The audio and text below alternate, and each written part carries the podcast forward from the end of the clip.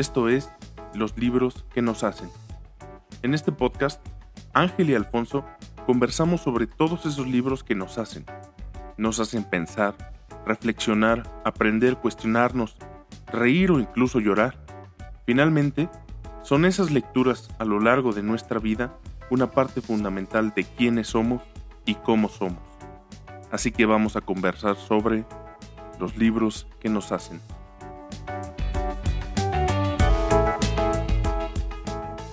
Bueno, el libro que les voy a, platicar yo, del, que quiero, quiero hablar hoy, es un libro que se llama 100 eh, cosas que todo diseñador debe saber sobre la gente. Este libro es, para mí también ha sido como muy, muy importante en el sentido que ha marcado como mucho mi, mi forma de abordar mi trabajo, ¿no?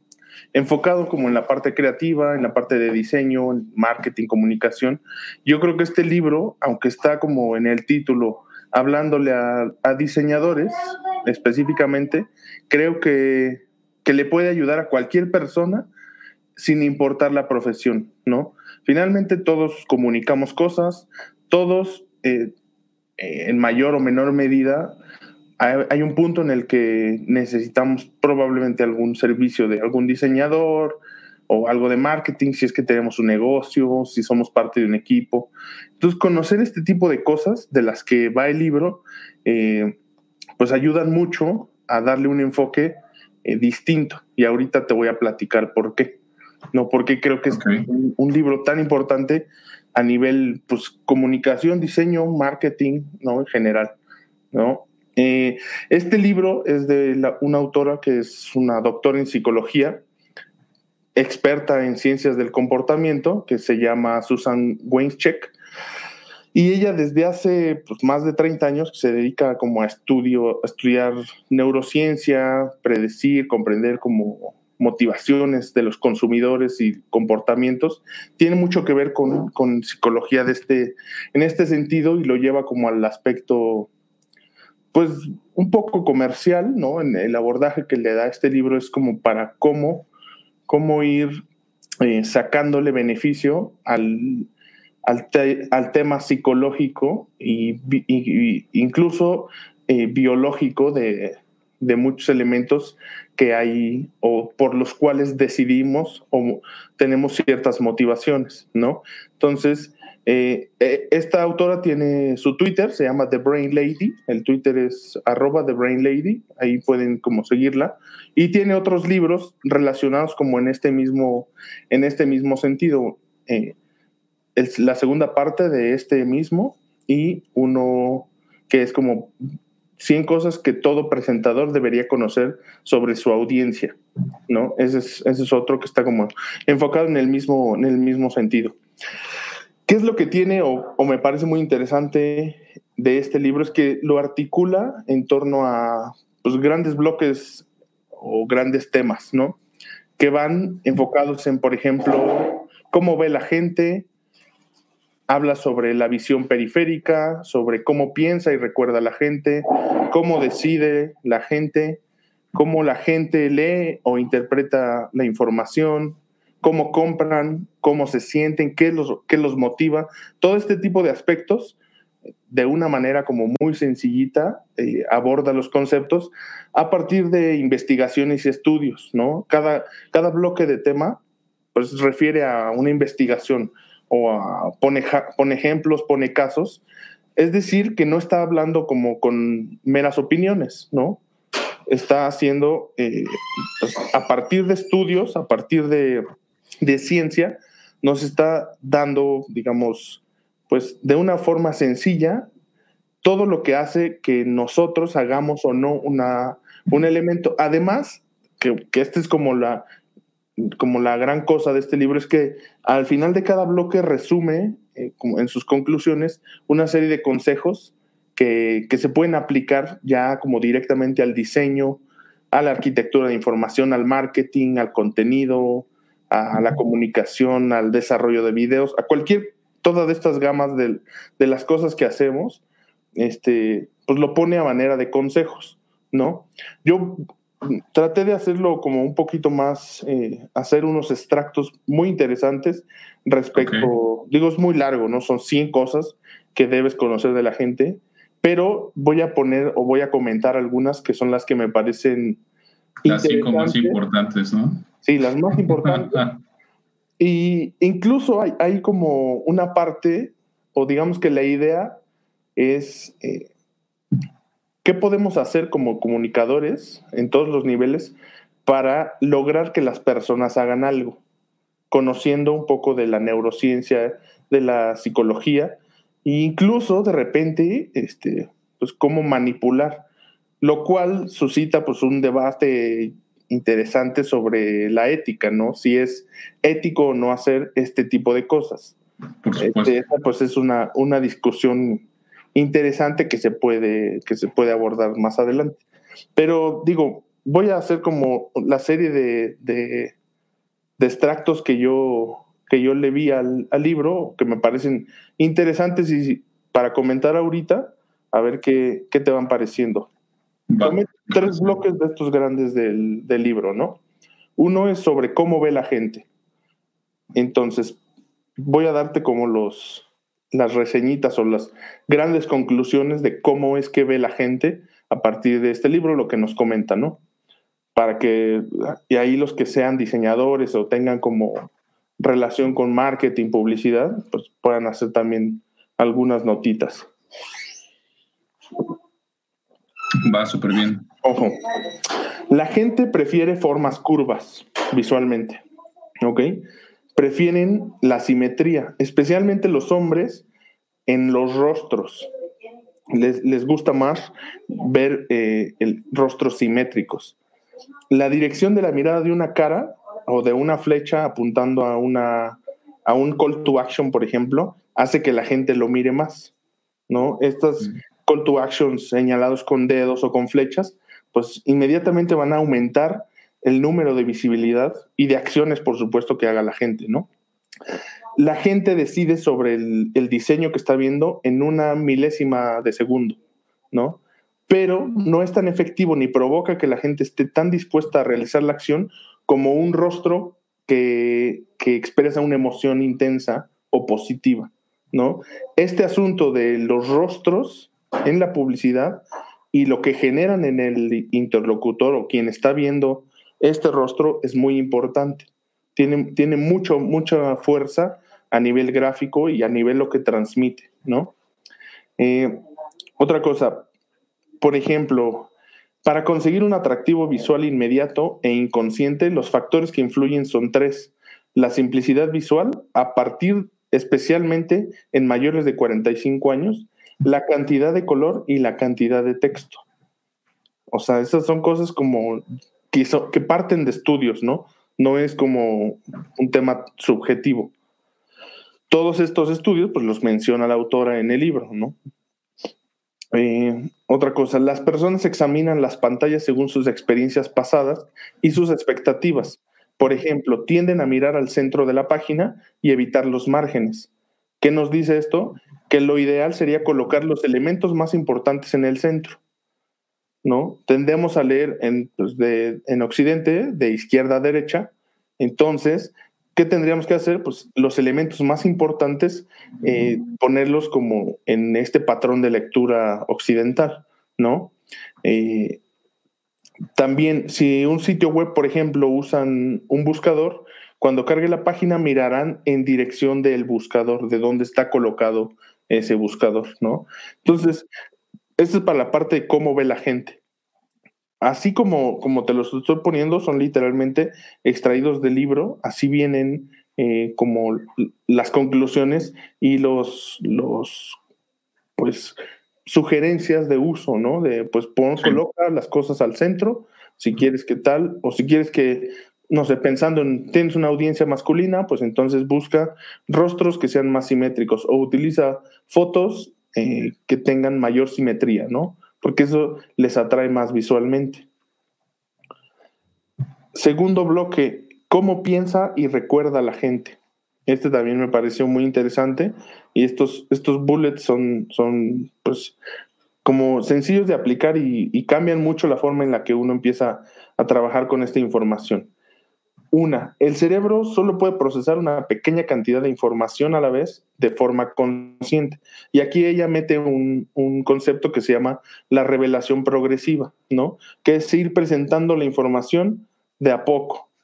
De repente pasa que queremos comunicar todo en una sola imagen, en un solo sitio web, queremos que ahí esté comunicado todo, pero en realidad eso lo que genera pues es confusión, ¿no? Esta revelación progresiva evita la saturación, segmenta las necesidades de comunicación del público, de la audiencia, muestra a la gente o debería mostrarle a la gente lo que necesita en el momento e ir avanzando en este flujo de comunicación.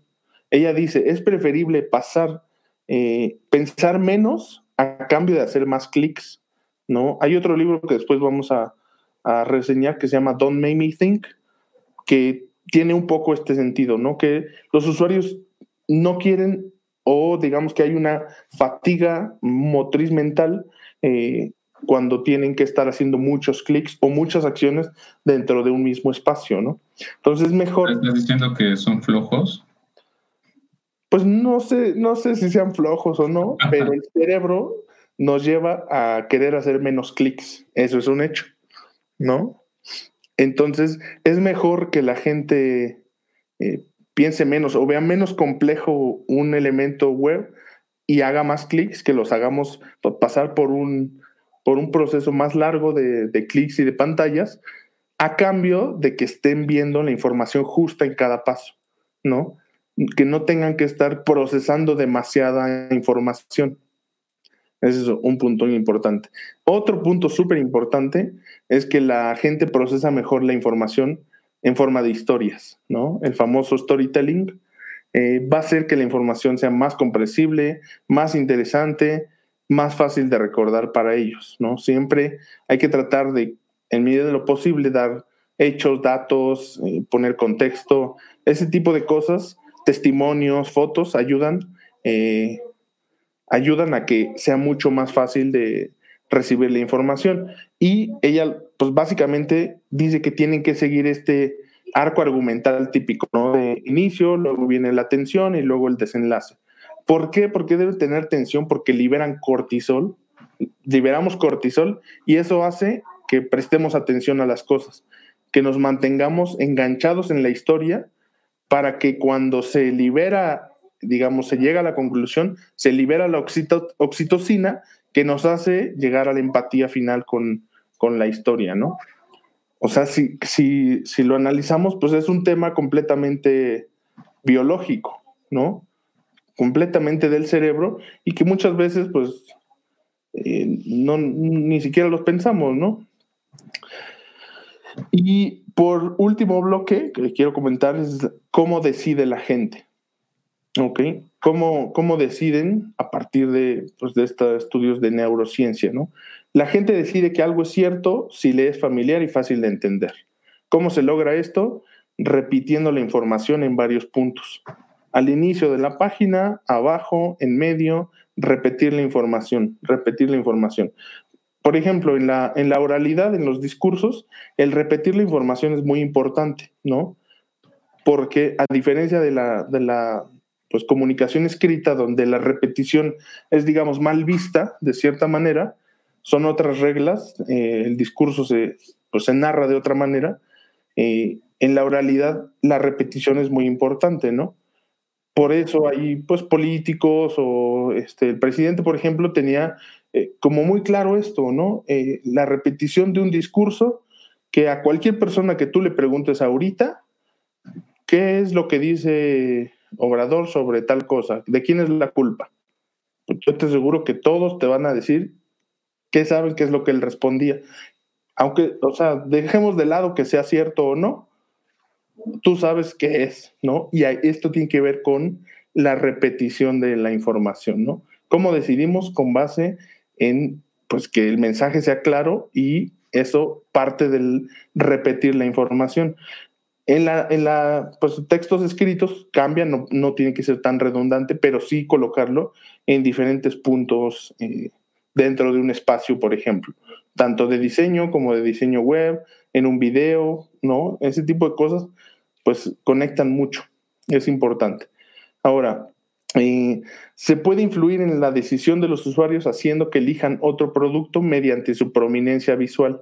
¿Qué significa? Mostrando, haciendo comparativos, donde un envase sea más brillante que otro, por ejemplo, donde en el sitio web eh, una imagen se vea un poco más destacada que otra, eh, con atributos visuales diferentes, que tenga tal vez cuadros, algún borde, eh, temas como que resalten.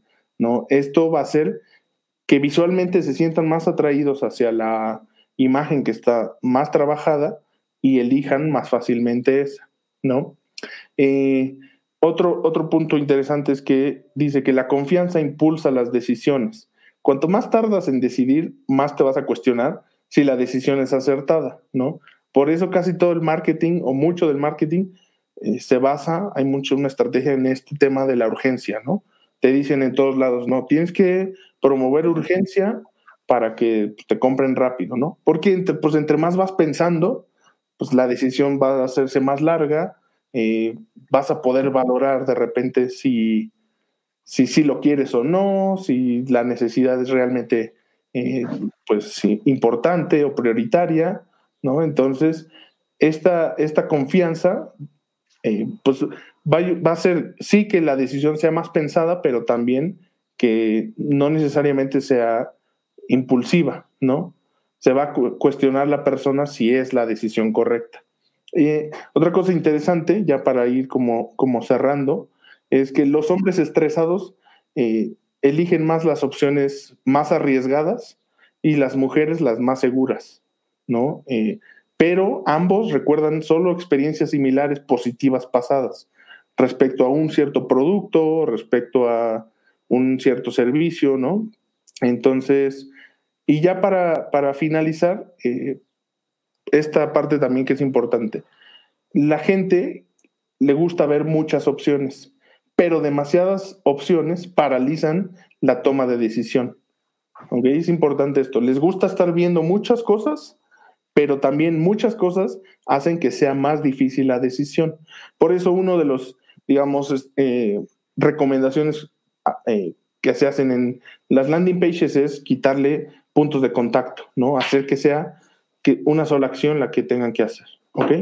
Entonces, eh, lo ideal es limitar el número de opciones a tres o cuatro máximo cuando, cuando se tenga que poner opciones tal vez de productos, comparativas, tablas, ¿no? Si se tiene que ofrecer algo más, hacerlo de forma progresiva. Y eh, el diseño anticipativo, que es como una forma de ir hacia adelante o, más bien adelantarnos a un poco con estos conceptos, se basa en tres ideas claves. Demasiadas opciones van a conducir a decisiones pobres. Muchas opciones son innecesarias y el diseño puede erradicar estas opciones innecesarias, ¿no? Es cuando entra como el verdadero valor y la fortaleza del, diseño para hacer que la gente eh, decida o no hacer una acción en, pues a partir de un, diseño, un sitio, un video, los elementos que estemos vendiendo, ¿no? Digo, estos son como tres bloques, son muchísimas, muchísima la información que tiene este libro. Eh, a mí me parece que es muy, muy como de cabecera para gente que se dedica a la comunicación. Tiene, pues básicamente es un libro de psicología aplicado a diseño, comunicación, marketing, publicidad. Eh, y empezando como en la parte de pues, psicología, biología, neurociencia. Entonces, esta este es mi recomendación. Eh, y pues no sé, luego te lo, luego te lo presto si no lo, si no lo has visto, no lo has conocido. Está, realmente se le saca mucho, mucho jugo. Vale, aquí nos pone la Bernal, súper interesante. Eh, sí, estoy, estoy de acuerdo con algunas cosas. Digo, tú sabrás de mi acercamiento desde la psicología, particularmente la psicología social y mi acercamiento con las neurociencias. Sé, sé que hay varios elementos que sí influyen, ¿no? Pero antes de compartirte mi, mi punto de vista, o mis concordancias o discordancias, eh, quiero invitar a la gente a que nos comparta eh, qué libro están leyendo o si acaban de leer algo recientemente o si, bueno, les preguntamos la semana pasada que, qué libros han marcado su vida. Eh, pero adelante, nos pueden compartir, incluso la semana pasada nos compartieron series, eh, la serie de 3%, ¿no? Que nos dejaron tarea, yo lo veo así como una tarea atractiva, y, y varios libros interesantes. Entonces, si estás leyendo un libro, si estás viendo una serie súper interesante que no muchos conozcan o nos quieres compartir tu punto de vista, adelante, puedes dejarnos en los comentarios el libro que estás leyendo, un poco de qué va o por qué está, está interesante para ti. Eh, lo mismo con alguna serie y estaba pensando también quizá este, cualquier otro, otro medio de entretenimiento, ¿no? Si quieren eh, teatro, poesía, literatura, adelante, ¿no? Nos compartieron algunos de literatura la, la semana pasada eh, y quizá de pronto hablamos de algunos más técnicos, como, como este que nos, nos acaba de presentar Ángel, que nos hizo una muy, muy excelente semblanza. Eh, pero eh, queremos escucharte, así que compártenos, compártenos. O también lo que luego pasa, no sé si te pasa, este, mi estimado Ángel, que luego compras un libro o te emocionas en alguna feria de libro y te compras más de un par y ahí se quedan como de... Casi no pasa, casi no me pasa eso. Tristecitos ahí como que, ay, ya me va a abrir, ah, no, su, su, botella otra vez, ¿no? No, yo tengo eso, ¿eh? Sí, ese, ese, tengo ese tema de comprar libros a lo güey. Bueno, no a lo güey, porque algún día los, los leeré. Yo creo que comprar un libro, pues nunca es a lo güey, ¿no? Sí creo que es, pues me viene un poco de familia, pero me pasa mucho eso, o sea, que de repente compro tal vez tres y tengo pues tres leyendo al mismo tiempo, o tengo un par ahí este, listos como para empezar. Hace poco leí un libro que tenía desde hace 10 años, que me lo dieron, regalaron nuevo, quedó guardado y hasta ahorita lo leí. Pues mira, más vale tarde que nunca. Eso sí, eso sí. y sabes qué, a mí me ha pasado y creo que, o sea, o sea, no recuerdo muy bien títulos. Me acuerdo que leía libros como de literatura griega, ¿no? Como Edipo Rey de Sófocles, eh, que me lo aventaba en un ratito, pero porque es un libro muy chiquito, ¿no? Pero, por ejemplo, ya leyendo a autores quizá, lo comentaba la, la semana pasada, ¿no? Como, el, como Pedro Páramo de Juan Rulfo, que aunque fue un libro que conocí desde la secundaria, pues lo leí hasta que fui a la universidad y yo creo que si lo hubiera leído en la secundaria tal vez no me hubiera impactado tanto como en la universidad o no lo hubiera disfrutado tanto. Entonces creo que, que por ahí también va cierto sentido de que cuando te llega un libro, eh, pues lo valoras, lo valoras desde cierta perspectiva y pues evidentemente con otro conocimiento que antes no tenías, ¿no? Cuando te llega tarde, pues, en pues ya deja de, existir el concepto de tarde. Eh, pero bueno, retomando este, esta semblanza, este, este texto que compartías, solo agregaría un par de cosas, ¿no? No, no me gustaría irme demasiado. Sí, sí pienso que hay elementos que evidentemente influyen en la toma de decisiones, sobre todo en nuestro sistema mucho más inmediato, cuando queremos este, eh, responder algo rápido. Y creo que ahí es donde apuntan, eh, apuntamos ¿no? los, los especialistas en marketing digital, pero tampoco lo veo como, como el hilo negro, como mencionaba en la clase, la clase, la sesión pasada, no recuerdan mis clases. Y este, ¿por qué? Porque, porque en efecto también pondría otros parámetros como el valor contextual, es decir, qué peso tiene el contexto para tomar una decisión. Eh, por ejemplo, ahorita estamos viviendo un elemento contextual que evidentemente influye en la toma de decisiones. Por otro lado, pues eso nos hace pensar en que el tiempo y el espacio son fundamentales para poder deliberar una decisión. Si estas fueran netamente orgánicas o biológicas, pues entonces sería como muy, muy manipulable, como dices, manipular mucho más sencillo. Creo que existen tendencias y sí, evidentemente estos elementos a la segregación de cortisol que nos genera estrés y buscamos liberarlo a través de la secreción de dopamina o de oxitocina, para sentir placer, que es justo lo que sucede cuando estamos viendo el celular, cuando nos una notificación, sentimos estrés como, ¿qué será?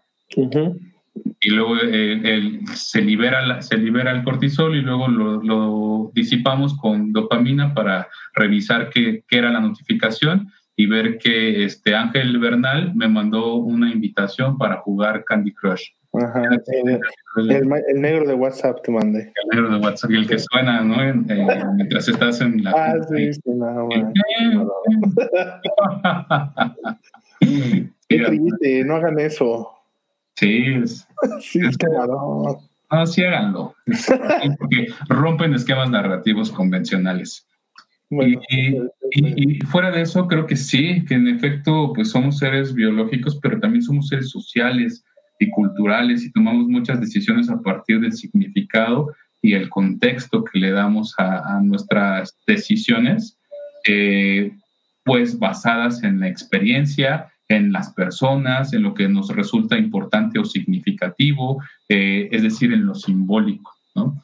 Eh, pero bueno, puede ser tema como de, de, de, otro de otro live, de otra transmisión, pero sí, sí me gustaría darle, echarle un ojo sobre todo en esta idea de que muchas veces, eh, creo que en algún momento lo, he comentado, se polarizan, ¿no? Como las, las decisiones o las posturas.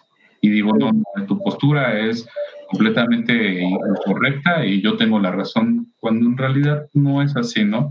Quizá eso me gustaría que este espacio sirva también como un punto donde todos podemos aportar e irnos con algo que nos parezca más interesante y así enriquecer nuestro sistema de pensamientos y no lo contrario, empobrecerlo reafirmando que yo tengo la razón o empobrecerlo eh, creyendo que el otro tiene la razón y lo que yo pensaba ya completamente se invalida.